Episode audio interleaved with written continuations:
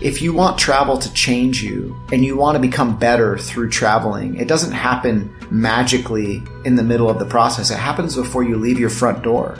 The projects I work on nowadays, whether it's a film or a book or something like that, oftentimes it's about people experiencing nature in some way, but also dealing with really challenging subjects. I love being outside and I love being in the elements, in the snow and in, in the waves and whatnot, but I want to use those as a, as a gateway to tell deeper, more meaningful stories. Join explorers and travelers on their journeys and discover distant places and fascinating cultures. From the highest peaks and densest jungles into the heart of adventure. This is Unfolding Maps with Eric Lawrence. Hello and welcome to this new episode of Unfolding Maps, where I talk to a person that combines many talents and many passions. I'm talking to an adventurer, a photographer, creative director, speaker, author, father and husband, surfer and certified yoga instructor, and first and foremost, a storyteller. I'm talking to Chris Burkard. Chris travels much of the year to explore the most remote places on Earth, capturing stories there to inspire people to rethink their relationship with nature. And in this way, he seeks to advocate for the preservation of wild places all over the world. Initially, however, he was one of the most sought after surf photographers in the world. His assignments took him to tropical paradises from the Caribbean to the South Pacific. Later on, he specialized particularly in photographing cold places. Today, he is one of the most successful and popular adventure and outdoor photographers. He has 3.7 million followers on Instagram alone. In this episode, we talk about how his career unfolded, what draws him to cold and rather inhospitable places, how we can travel well, whatever that means, we'll get to that, and much more. Please enjoy our conversation. Hi, Chris. Uh, welcome to the show, and thank you so much for making the time. Yeah, thanks for having me, Eric. It's uh, it's a pleasure, and I'm excited to chat and connect today. Um, may I ask, uh, where in the world are you right now? Where am I speaking to you? Uh, well, you're actually, I'm just found me right in my office, right at home in Pismo Beach, California. So I feel like I'm, it's lucky. Uh, normally I'm, I'm kind of out on assignment on the road and yeah. I actually just got back from Iceland maybe a day ago. So I've, I've been traveling quite a bit lately and, and you know, it's, it's great to be back here. Uh, this is like, I feel like where I recharge my batteries, so to say, and find a lot of joy. And so I'm, I'm stoked to be back in my studio right now in Pismo Beach. You look a little bit like you come back uh, or just came back from Iceland. You you wear a hat. I see you wear a pretty thick yeah. sweater. um, I'm just uh, yeah. uh, three or four hours south to you, I believe. I'm in LA. Um, that's where I'm located. Oh, nice. It's been a chilly night, but somehow you look like you're in a different climate uh, zone right now. yeah, I mean, it, it, I feel like in Central California, especially north of Point Conception, um, the weather really changes. You know, we get so much coastal fog and, and it really sets into where it, it can, you know, you can have a day where it's, it's 70 degrees in the middle of the day, but at night it'll, it'll plummet down to like 40 degrees or something like that. So I like the more harsh environments for sure. I feel like they've drawn me in a lot and created, um, I don't know, a lot of substance in my work as well which hopefully we will uh, be able to talk about in this very conversation. But I would absolutely like to start the conversation with a very specific point of time in your life. Yeah. Um, which is as a young man or as an even younger man. Back then you used to work in a magazine store and I believe it was a job you didn't really love too much, but it gave you the opportunity to browse through many, many magazines naturally. Um, can yeah. you take us back to that point of time in your life? How old were you and what was it like to work in that store? I was 19 years old and, you know, I grew up real, I, I grew up really close to where I am right now. Mm-hmm. Um, actually in Pismo Beach, California. This is kind of the, the place I've always lived. And I, I grew up going to the beach, going to the pier, um, which is right nearby my office. And so kind of, I think in some way, I convinced myself when I was going to like junior college, um, that although I didn't really feel like I had a path forward with photography, I didn't know where I would go. I was like, you know what? At least if I surround myself with magazines and photographs of all the places I wanted to go, all the places I wanted to, to see myself, then maybe I could get closer to being there. But hmm. so I took a job at a place called Esquire News, which was like a magazine store downtown Pismo Beach. From the front window, I could see the ocean. I could see the waves and it was, it was tempting me. You know, it was almost too tempting because I would just sit there and stare out the window all day. And what I realized was all that that experience did, besides give me a, a terrible paycheck, was it made me feel so incredibly insignificant that like all these photographs I looked at all day, like this is where I really wanted to be. This is what I wanted to be spending my time doing. And staring at them wasn't getting me any closer to being there. Although I was able to kind of study the work of, of, you know, journalists and photographers I loved, I quit after just a couple short weeks and I realized like that no amount of staring at pictures of distant shores was going to take me there. So I needed to make a choice and I actually quit that job. And that was the last job that I ever had and I told myself I'm going to give photography five years at that point. And I was like, if I'm face down in the dirt somewhere, fine. If I'm thriving, even better. Yeah, so it was uh, looking at all these magazines like National Geographic and so on. It was probably more like uh, nutrition for daydreaming, but you realized it didn't really do anything beyond that at some point. And absolutely, you're you're spot on. Yeah, and you didn't only quit that job, as far as I know. You also, um, yeah, took an even bigger leap forward. You also quit college and really put basically everything on the line to make this dream come true, or at least find out that it just doesn't work for you. I think college was a more challenging decision because my parents had so much stress attached to the idea that like I was going to be the only person in our family to really to be able to go to college. I had like scholarships and I, I did really well scholastically, but I just sat there in class and I realized that what I was being taught was not what I wanted, needed to learn to grow. Um, it was not going to support me or it wasn't going to bring me closer to my dream of being an adventure photographer. So I guess I had to make a really tough decision. And it was, um, I've always related it to this analogy of like being at a train station and the train is just about to leave and you're still packing your bags. And the point is, is that when opportunity comes, you're often not ready. You're not ready to go. You have to like leave some things just kind of unpacked, unready, and you have to go. And that's sort of what I did. Like I didn't have a, a career plan, a path. I just knew that like if I was going to make anything of myself, this was the time because the more time I spent at that job, the more time I spent going to school, the more comfortable I was going to get. And the idea of taking what I would envision would be a more safe path was going to become more appealing. I believe back then it was not only your dream to become photographer or adventurer photographer in general, but you already had a pretty specific idea of becoming a professional surf photographer, right? Um, yeah, I mean, kind of, to be yeah. honest, what I really was passionate about in the beginning was just landscape photography. Okay. And I, and I, I love the idea of photographing the landscapes that I grew up exploring and looking at and, um, and seeing. But I knew very quickly be after just maybe a year of experiencing that and trying it, I knew very quickly that that was not going to be a realistic option for me because what it required of, you know, the time and the equipment and a gallery or things like that, I just, I didn't have at my disposal. So I think that to be honest, surf photography or, or documenting surfing in general was actually, um, was kind of a fallback plan. It was kind of more of something that like, I knew how to shoot surfing. I understood surfing. I, I grew up doing it. And so, um, it was kind of like this thing where I was like, well, this can still get me to the places that I want to go. This can still get me to those beautiful locations, but it wasn't going to force me in a into a situation where I was going to regret it later and, and not have the you know the income, the time, all those things to, to really see this through. So, but you also uh, mention in your current book, it's called uh, Wayward in the English edition mm -hmm. and Shots of Adventure in the German edition. Um, yeah, uh, yeah. You write in it uh, that back then there were probably about 30 professional surf photographers in the world who were able to make yeah. a living from this profession. So the odds, even if you say it was kind of a safe fallback option, the odds weren't really in your favor either with that one. Right. Yeah. No, I mean, nothing, nothing was ever in my favor. I don't think think. I mean, especially just growing up in a low income home and, and not having traveled. I think that the idea of getting on a plane and going anywhere mm. seemed like a stark contrast from what I was used to.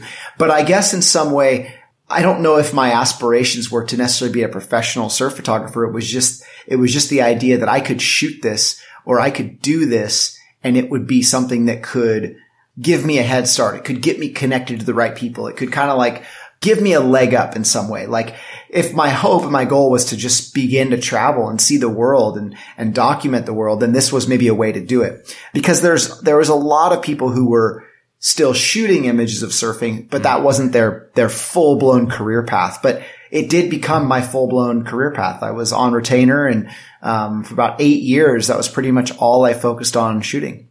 So it worked out, but uh, it definitely wasn't easy all the time, right? I remember reading not, that you also, not at all. as, for example, spent some time living in your car, which probably also didn't uh, do a lot to convince your parents that your path is a really good alternative to college. Absolutely. I would say that, um, you know, for me, there were some sacrifices that I had to make. And I think that just not having, again, a, a solid job, mm-hmm. um, or source of income, it, it just required me to, in some ways, kind of dedicate myself to the craft even more. I would oftentimes find myself waking up at a beach somewhere in the back of my truck, not having eaten or, or eating, you know, some like 35 cent gas station hot dog or something like that. And in some way, although that sounds kind of harsh and not very fun, I also like really revel in those times. I love what those times taught me and, and the experience they gave me. Under which circumstances would you recommend such a strong and almost non-compromising way to follow your passion uh, to younger persons thinking about how they could turn their passion into a profession?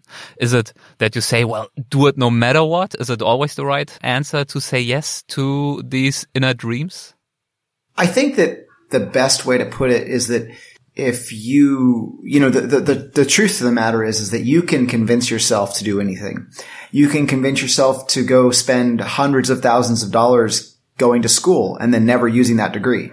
You can, you can convince yourself to do anything. I think what you need to do is you need to, people need to spend time thinking, spend time inwardly recollecting your own thoughts and, and trying to figure out what, what makes you stay up at night, what raises the, the hair on your arms, what, what inspires you, right? And what is it at the end of the day when you go to bed, you hit your pillow that you think about, that you dream about. And if you can pursue that, and if that's, that's remotely an option for you to pursue, then I would say you owe yourself, hmm. you owe yourself the chance to do it. You owe yourself the chance to try. I mean, I didn't tell myself I'm going to do this no matter what. I said, I'm going to give it five years. I was 20. I was 19 years old. I had all the time in the world. Like what's five years when you're 20? And that's exactly what I did. So I gave it five years and obviously it's turned into 20 and, uh, it's been successful. But I, but I knew full well that at that point, I could always go back to school. I had other options, you know. Um, I think that again, things get more challenging when you don't heed that call in your youth or you squander your time partying and just doing stupid shit. I mean, that's the hard thing is like people tend to, I think, prioritize time in another way. And I, and I, at that time in my life, all I really cared about was, was seeing the world and having a career and making something of myself. And I think I think that, um, that's where I got a leg up. You know, I didn't, I didn't spend time partying in college. Um, I, I, spent time living in my car eating burritos and really um, working on your craft as well. Of course, you didn't wait for big jobs to come around to to pay your bills, but you really just went to the beach and started photographing and um, becoming better and better this way as well. Yeah, I mean it was it was meager, meager in the beginning. You know, I would go to like a local surf shop or a skate shop and I'd open the door and be like, Hey, can I shoot your photos of your store for like a couple hundred bucks? I would shoot senior pictures and weddings and portraits and, and I would run up on the pier at the beach and take pictures of random surfers in the water and then try to sell them images, right? Ah, you it were was, one of these it, guys. Okay. Yeah.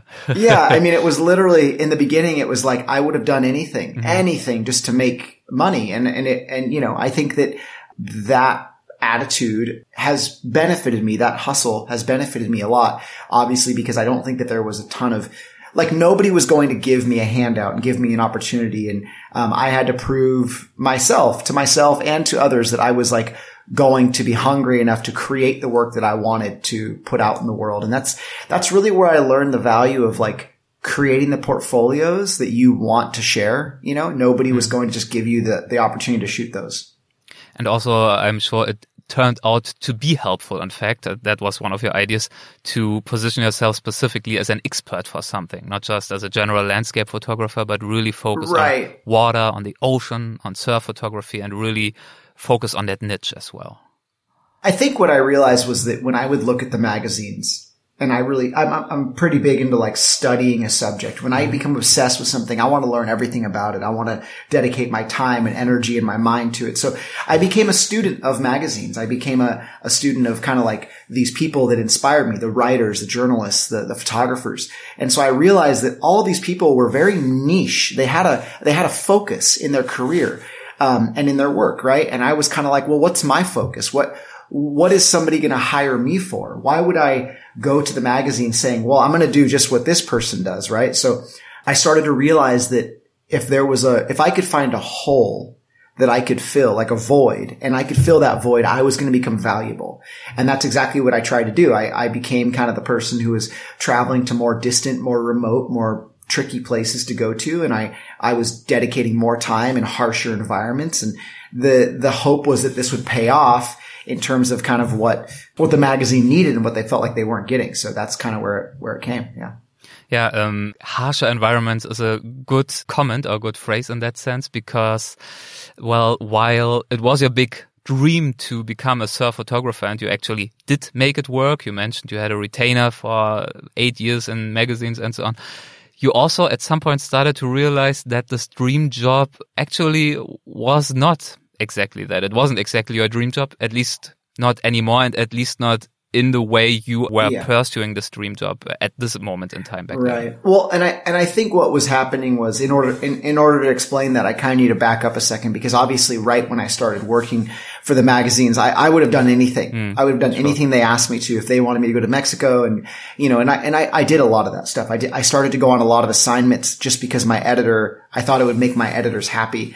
And the reality was like I wasn't happy and I was selling this idea of adventure in places that weren't adventurous. And oftentimes as a photographer, you, you have to do that or you're asked to do that. Like, oh, let, let's go to this, you know, fancy place and make it, make it seem really exciting. And, and, and I think that what happened was I started to get burnt out and the images started to feel kind of meaningless to me. And so the moment that, you know, to come back to your question about Iceland, um, the moment that uh, I we talked about the harsh environments, yes. Yeah, the harsh yeah. environments. The, the moment that I started to kind of experience these harsher environments, they reminded me of where I grew up. They reminded me of home. They reminded me of, of, you know, surf trips as a kid where you would be freezing cold when you got out of the water. And I found that like those moments, they, they kind of paved the way for more authentic experiences to happen.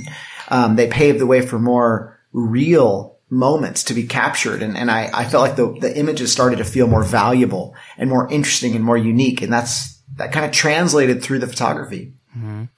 Yeah, and I believe uh, these developments and this slight change of direction that you just mentioned were also influenced, uh, for example, by a, visit to Nicaragua that you did, wasn't it? It also changed your way of thinking about your photography in some sense. Yeah, that's a that's an interesting. It was an interesting experience. I actually went there for um, for Patagonia years ago. I was I was um, at one point I was on retainer for them, and I went there, and it was during a time in my life when I was definitely questioning what I was shooting and why I was shooting it, and and what you know, picking up a camera and making a living just taking pictures of people surfing kind of felt meaningless at a certain time.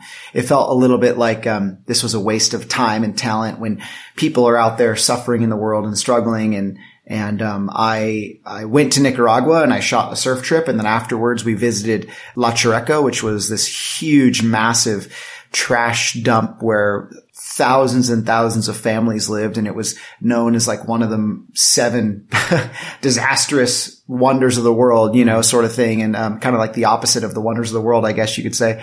And it really opened my eyes. It was, it was hard to be there. It was hard to document. And I had aspirations to maybe change my career path and work on more assignments around social issues. And this was kind of like a, my foray into that. And I realized really immediately that like, that just wasn't for me. I, I just, as much as I wish I could handle those atrocities, I just couldn't, you know, I shot, I photographed it and I just felt insignificant. Like the images weren't going to really help anybody. Like they weren't going to really make a difference. And that, that's a hard thing to digest. Mm.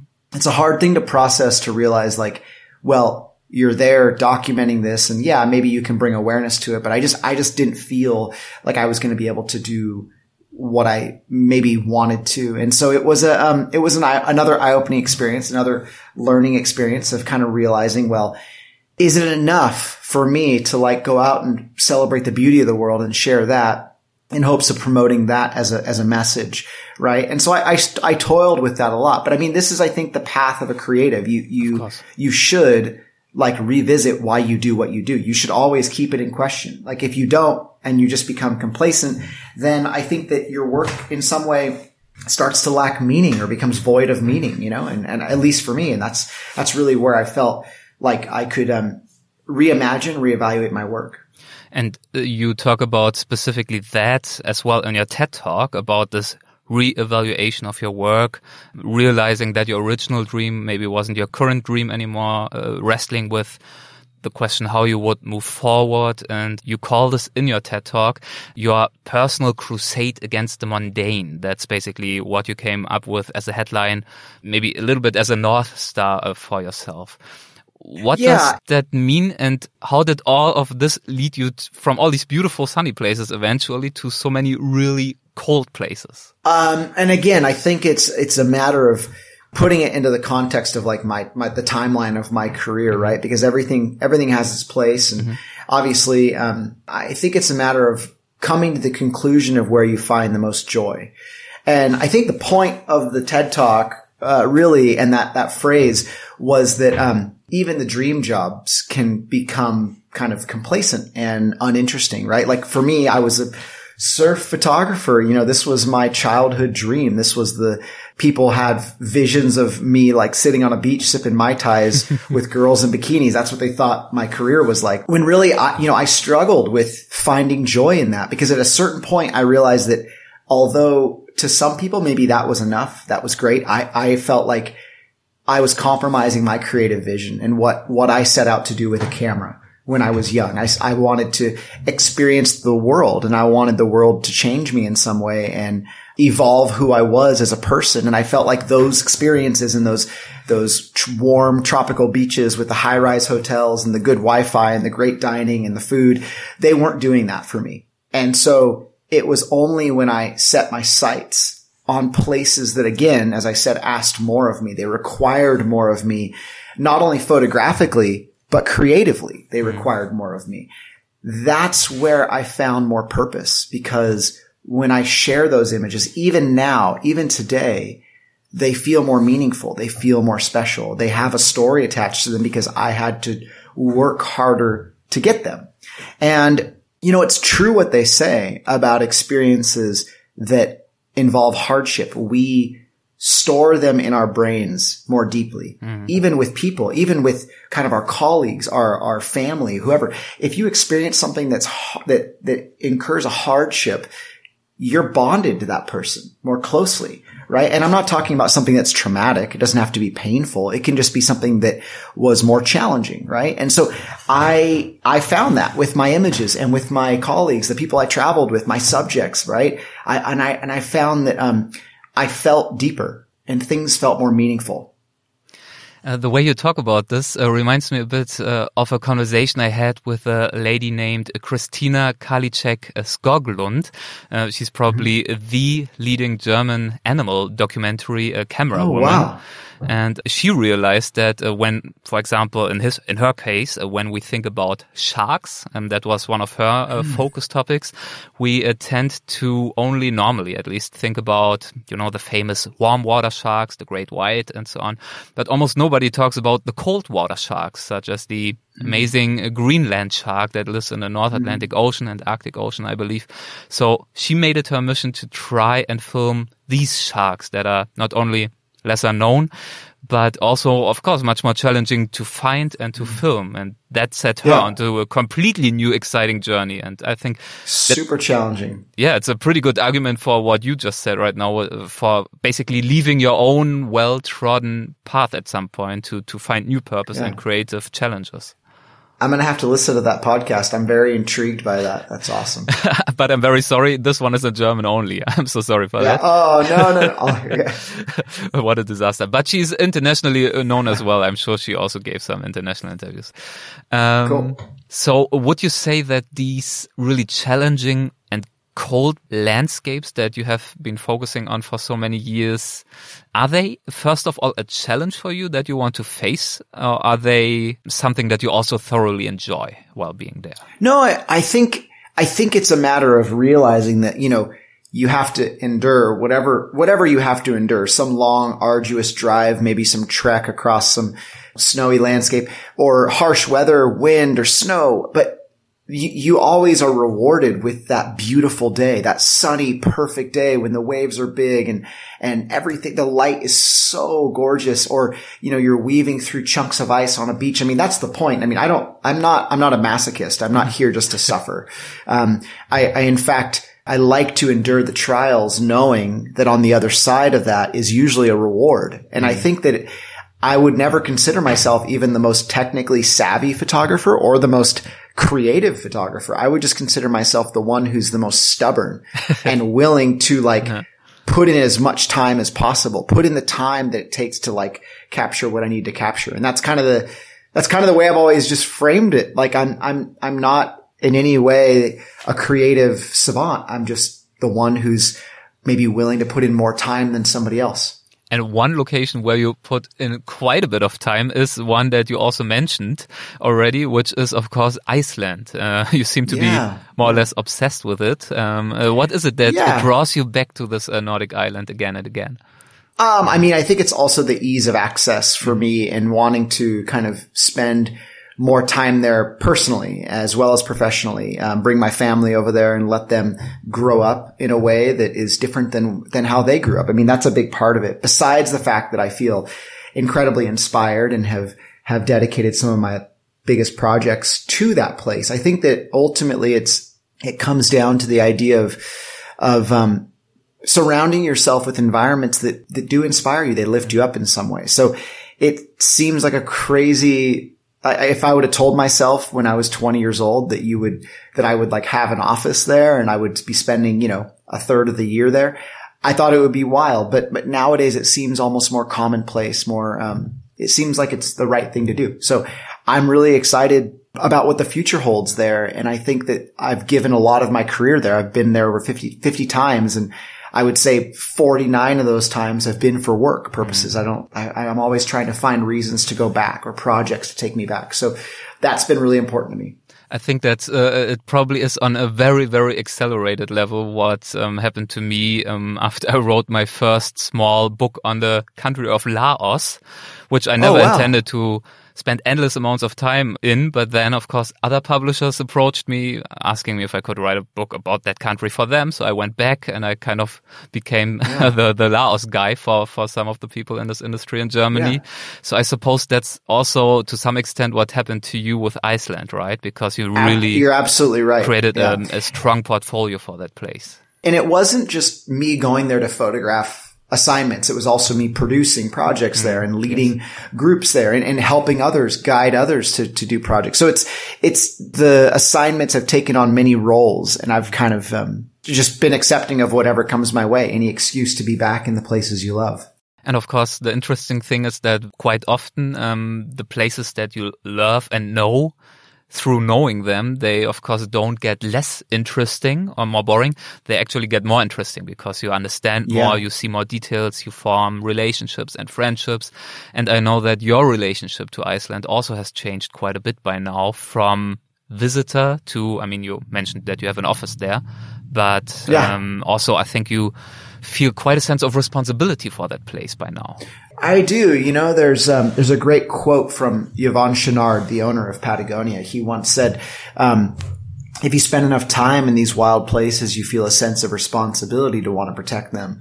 And you know, I, don't really consider myself a, a, environmental, a huge environmental advocate, but I, I do my best. I try to involve myself in initiatives that I think will support places and and benefit them. And Iceland's one of those locations that I've I've really been involved in trying to protect its river systems and form a national park in the interior and try to um, advocate for more protections of its wild spaces. So I, I, I, love what you said. I mean, that's such a perfect analogy of, of if you, you know, the more you know a place, the more interesting it gets. It's, it's really is true.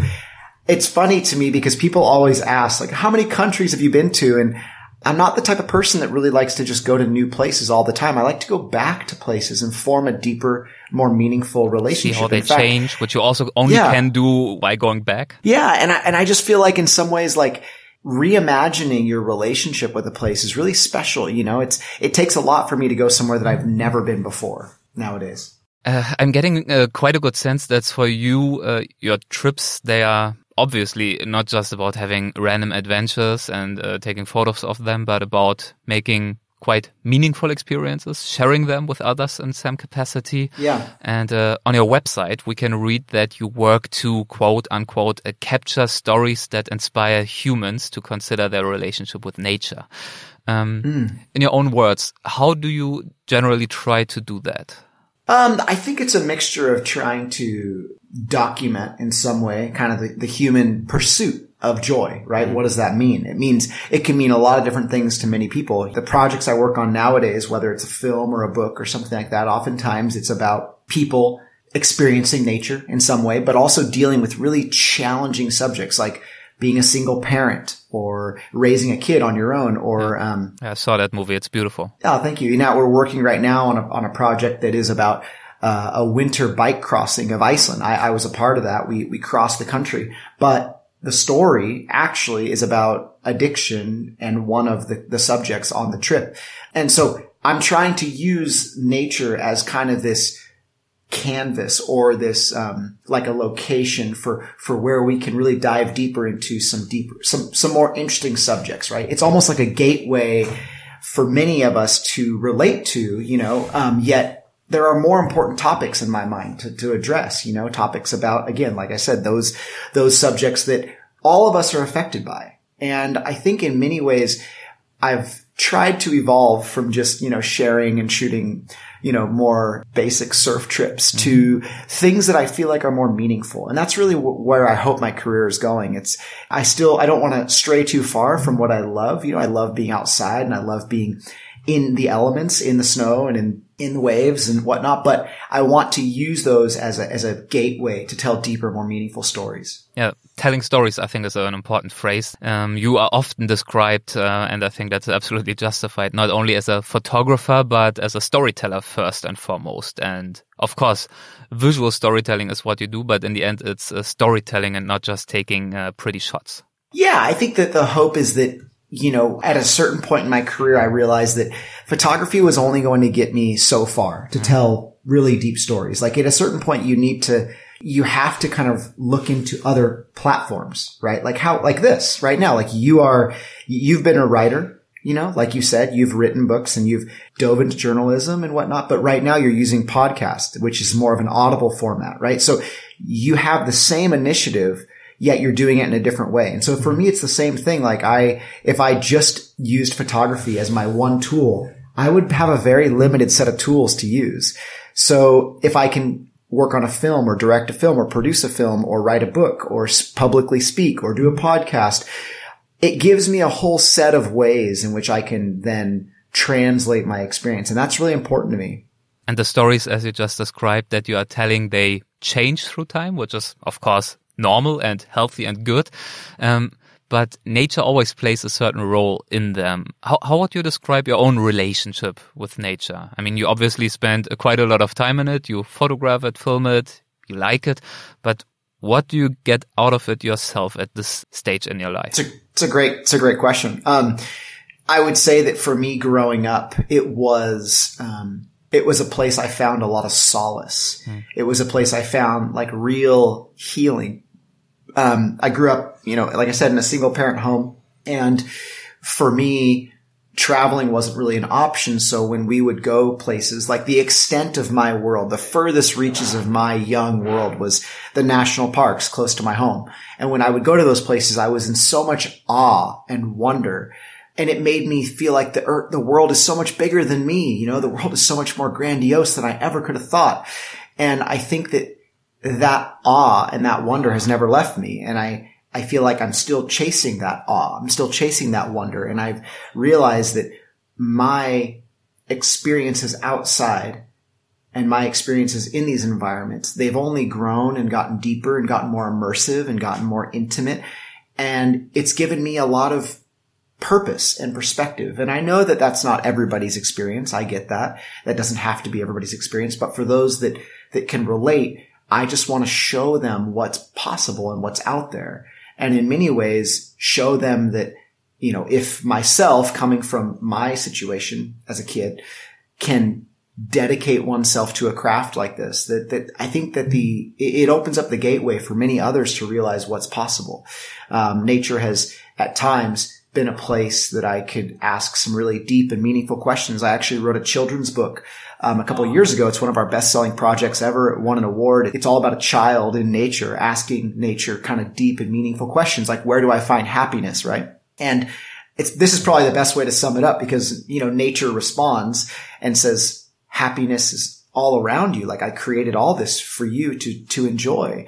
And it's a funny story. You know, it makes me almost emotional thinking about it because the, it, is so simple at times, but we can become so enthralled in like what's in front of us or our screens that we, um, we often lose sight of that. that reminds me. Well, first of all, it fits very well with, with what you said earlier on in terms of the films that you do today, where you use without denigrating it, of course, but where you use nature not only as a protagonist, but also sometimes as a canvas to yeah. show emotions and elevate them and tell different stories. This just indicates or underlines what you just said that we can also do that, of course, for ourselves and yeah. go into nature to try to explore this. And uh, what you mentioned right now um, uh, also reminds me. Um, just right now, yesterday, I've seen uh, current a Disney movie called Encanto. I think it's called. Yeah. Have you heard of yeah. it? I have. I haven't seen it yet, but it looks great. It's really close to, to your message. It is about a Colombian village and the magic of this village. It's a magical place. It's being lost. And the outcome, the takeaway is that the magic, of course, should not be chased or kept or hunted down, but uh, should be recognized as being present in each and every one of us. And um, mm. that is, I think, something wow. that nature can show us if we're able to put down the noise a little bit that sometimes uh, is, is so sidetracking for all of us. I gotta see that. That sounds amazing. I love, I love Disney films. yes. Well, uh, something that is also always, uh, almost always mentioned when people talk to you or about you is that, of course, you have a pretty huge uh, following on social media. And um, in yeah. an interview a while ago, however, you said that you hate talking about uh, social media in many ways. Uh, why is that? Um, no, I don't, I don't hate it at all. Actually, it's, it's one of my favorite, it's actually one of my favorite subjects to talk about. I'm what also a little bit mean because the second part of the quote is that you also love yeah. talking about it. So yeah, yeah, yeah. I think, I think what I, I think what I despise is, is that oftentimes people want to, they want like a quick way to find success on those platforms. Mm. And usually that, that question's followed up by like, well, how do I do this? You know, and, and I, it's, it's challenging because I don't know how to answer that. You know, I, I, as I, as I've taught in workshops around the world and at conferences, I've taught a lot about social media and, in the end, it, this is a glorified texting app. It's a, it's a, it's a communication platform. So if you're willing to communicate with others, and you're willing to engage with others, then you will find success. Like it's predicated upon you and your feedback with other people. And I think that's the hardest thing is that if people are naturally introverted and they don't really like connecting with other people, then they, they might not find as much success. And I, and I'm, I'm sorry, but there's no real way to get around that. Like we mm-hmm. need to see this for what it is, which is this is a tool for connecting with other people globally and sharing ideas and, and interacting. And, and I find that for me, at least, that's probably the number one most important thing. The other really important thing is to consider that what you say in these platforms is just as critical as what you share visually, right? Like what you put out there in the world to be the caption is kind of what I'm getting at. Mm-hmm, like mm-hmm. if you have something, if you have something important to say and you have something important to share, open your mouth and share it. But if you go out there in the world and you create some beautiful piece of artwork and then you just simply, you know, this photograph that you, you trekked through the snow and you felt the wind on your back and everything was so amazing and you experienced it. You, it's burning a hole in your pocket. You can't wait to get it out there. And then you just tell the world that the mountains are calling and I must go, which is like a somebody else's quote. You know, you're stealing somebody else's words. Um, it, it, does you a huge disservice. So I just think it's a place where we can be authentic. It's a place where we can share our experience and we can talk about what motivates us and moves us. And, um, you know, that can be at the risk sometimes of being more vulnerable. And I think that that's kind of a part of the whole process but it being more vulnerable, personal, honest, of course, also sometimes comes with uh, challenges. And in your uh, current book, again, it's uh, called Wayward in English and uh, Shots of Adventure in the German speaking world. In that book, you write that perhaps the most serious criticism of your work is the accusation that certain regions are flooded with tourists because of your photos. Do you ever feel a conflict between sharing these quote unquote unspoiled spots and on the other hand feeling responsible to keep uh, places protected or even secret? Um, that's a great question. To be honest, I feel like it's it's a challenge, and I don't really have the answer. You know, we we wanna we wanna hope and we want to inspire people to vote for places to protect them. Mm-hmm. You know, on one hand, you have people complaining that places don't have enough protection that they're overtrodden, that, that they're this and that. But then on the other hand, you have people complaining about, you know, not wanting to share them and keep them more secretive and private. Yet I find that they don't go hand in hand because in order for people to be motivated to care, it's only human nature to care about places you experience. I could talk till my nose bleeds about the importance of glaciers, but until somebody actually sees one, they probably won't care about it that much, mm. right? Um, and that's just it's human nature. So I, I feel like I've I've always been somebody who doesn't want to be a gatekeeper. I want to invite people to go and experience places, and even if they go to the edge of the Grand Canyon with a selfie stick, that's okay. That's a gateway experience to a deeper experience.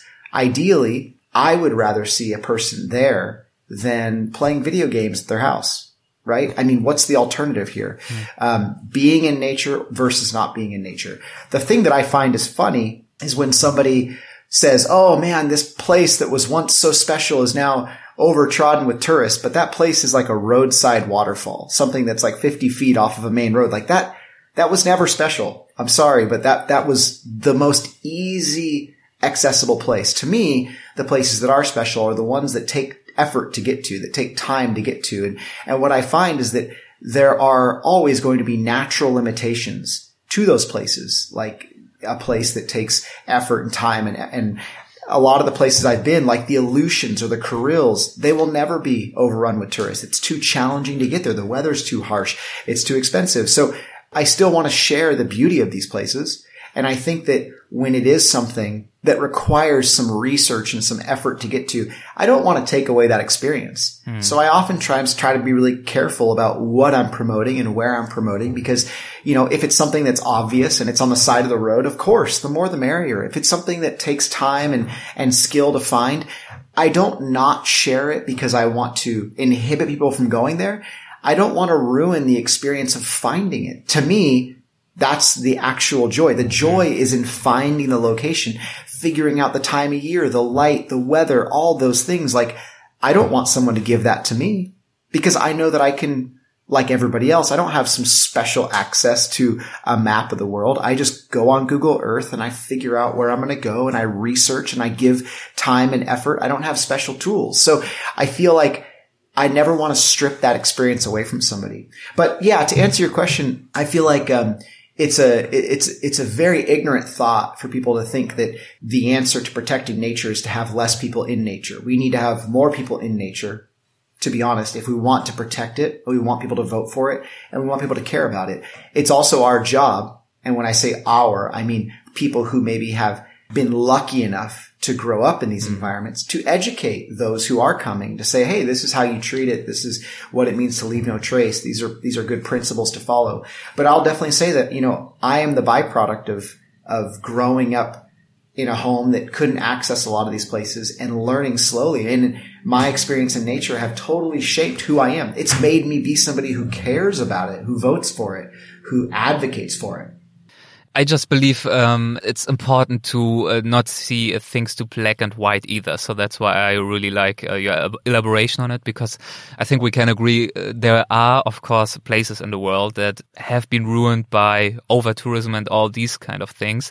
But um, what you just mentioned, this reflex of some people to basically compare it with something devilish altogether and always uh, to uh, promote serene spots in nature, it's also too short-sighted in my view. And it reminded me a little bit when I read your book of an earlier phase in your life when you were confronted with something that strikes me as somewhat similar, which is when you were a surf photographer and people tried to chase you away from their beaches um, that you tried yeah. to explore. And it's, I think it's called localism.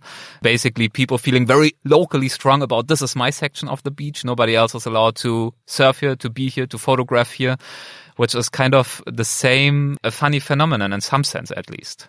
It is, and it's it's often really only one of the only places you'll find it is in surfing, and I think it's because there is such a limited supply at times of waves. And, um, it's not like skateboarding, or you know, you you can't go there every day.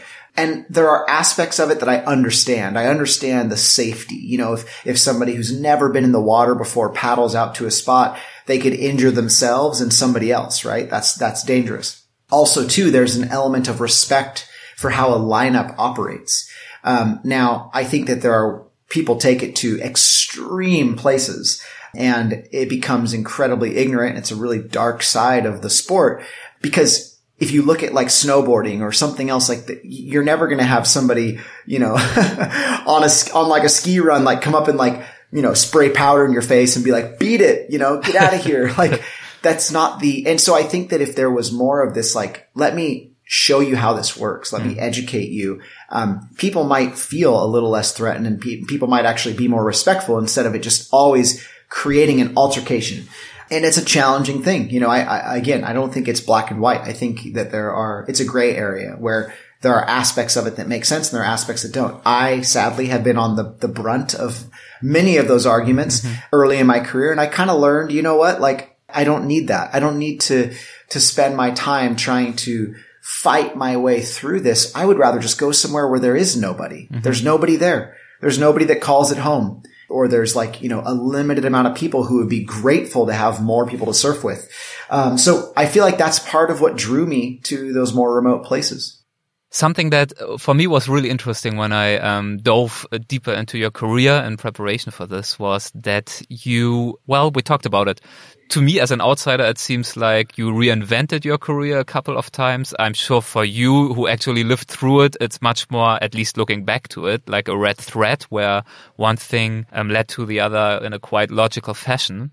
But uh, something that is pretty clear is that you were always able to, and that's a pretty uh, boring phrase, but to leave your comfort zone. And that applies both to the natural world. We talked about these harsh and cold places, but it also uh, refers to your willingness and ability to really um, reinvent yourself in terms of what you do uh, professionally. Also yeah. being willing and able to deal with some hardship, living in the car, whatever, surfing in polar regions and doing all these kinds of things. And of course, being scared and challenged, we all know that. Um, and I know that from talking to so many adventurers. Being uncomfortable, it uh, can teach us quite a few things. And I believe one situation in which you have been pretty uncomfortable was a while ago in Russia uh, when you spent a day. Uh, well, I don't want to give it away. I'm, I'm sure you already can think uh, or guess what I'm hinting at. Um, would you uh, talk about uh, to finish this conversation up about what happened to you? Yeah, there? I mean, Sadly, it's a longer story than we have time for, and um, that's why people should buy the book is to to learn about these things. Maybe but tease it I'll if just, you want to. Yeah, I'll just I'll just say that you know I I was so excited about going to some of these more off the beaten path places that even in my excitement, even in my joy of figuring out who I wanted to be, I rushed the process, and in rushing the process, I dealt with the consequences and the consequences where I got thrown into a Russian jail cell for 24 hours. And mm. it was because I had the wrong entry date on my visa and there was nobody else to blame but me. I didn't check it. I didn't look. I applied for everybody else's at the same time. Theirs were correct. Mine wasn't. So it was obviously an error on somebody else's part, but I didn't, I didn't look. And, you know, I think when you're young, you want to blame people. And it was a really terrifying experience. It wasn't great. It wasn't ideal. It was, it was, um, you know, I had all my rights stripped from me and I've never felt that before. Mm. And, um, I think that in that process, I learned a lot about who I am, why I do what I do. And I think that the most, the biggest kernel of truth was that if you want travel to change you and you want to become better through traveling, it doesn't happen magically in the middle of the process. It happens before you leave your front door. The process of respecting a place, learning to respect a place, learning to appreciate a place. It's one of those things that you, you, you gain slowly over time and you, you, you gain an understanding for. And I, I think that for me, that was the hugest thing. It's like I all of a sudden was like, oh my gosh, like I, um, I, I, you know, broke the cardinal sin. You know, I, I kind of went here without, um, slowing down and appreciating what I was doing and where I was going because, you know, you feel invincible at a certain moment in your life. Um, and so I, I, learned a lot from that experience. It really taught me, taught me a ton. And I feel like, uh, it's one of my most valuable lessons in life. Uh, but that's how those things happen. You know, born out of hardship is often times a well earned lesson. So I felt really grateful and um, super, super stoked on what eventually it led to and what it taught me. But um, one of those things that in and of itself was probably a more defining moment in my career, just more personally than professionally. And how do you try to balance this today? On the one hand, trying to be respectful of a place, slowing down, um, preparing a little bit for it, but also not over preparing and making sure that, especially if you want to have the sense of exploration, of finding places, finding lights, uh, finding atmospheres, to also uh, remain open and uh, to a certain degree, at least, remain a blank canvas. Yeah, that's a beautiful way of putting it. I think that there's a fine balance we strike between knowing as much as we can because the more we know, the less we need.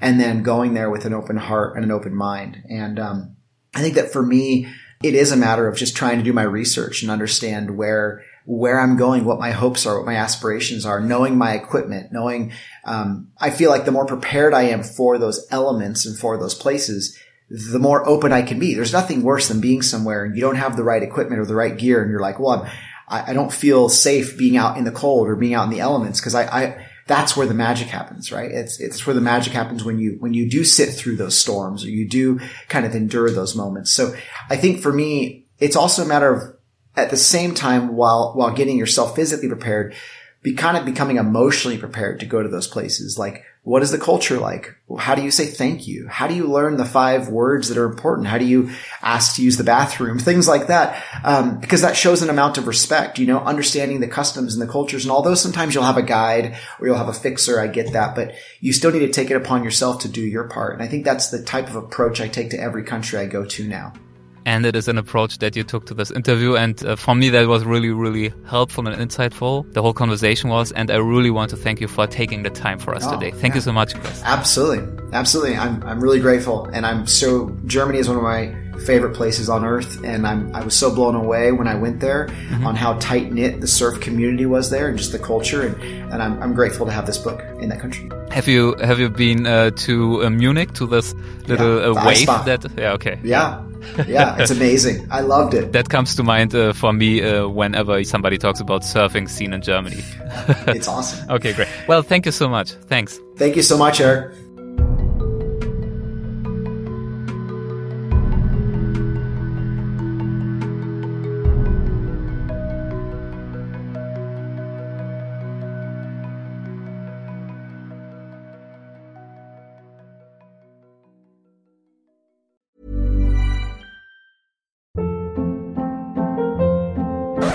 Hold up. What was that? Boring. No flavor. That was as bad as those leftovers you ate all week. Keke Palmer here, and it's time to say hello to something fresh and guilt-free. Hello Fresh. Jazz up dinner with pecan-crusted chicken or garlic butter shrimp scampi. Now that's music to my mouth. Hello Fresh. Let's get this dinner party started. Discover all the delicious possibilities at hellofresh.com.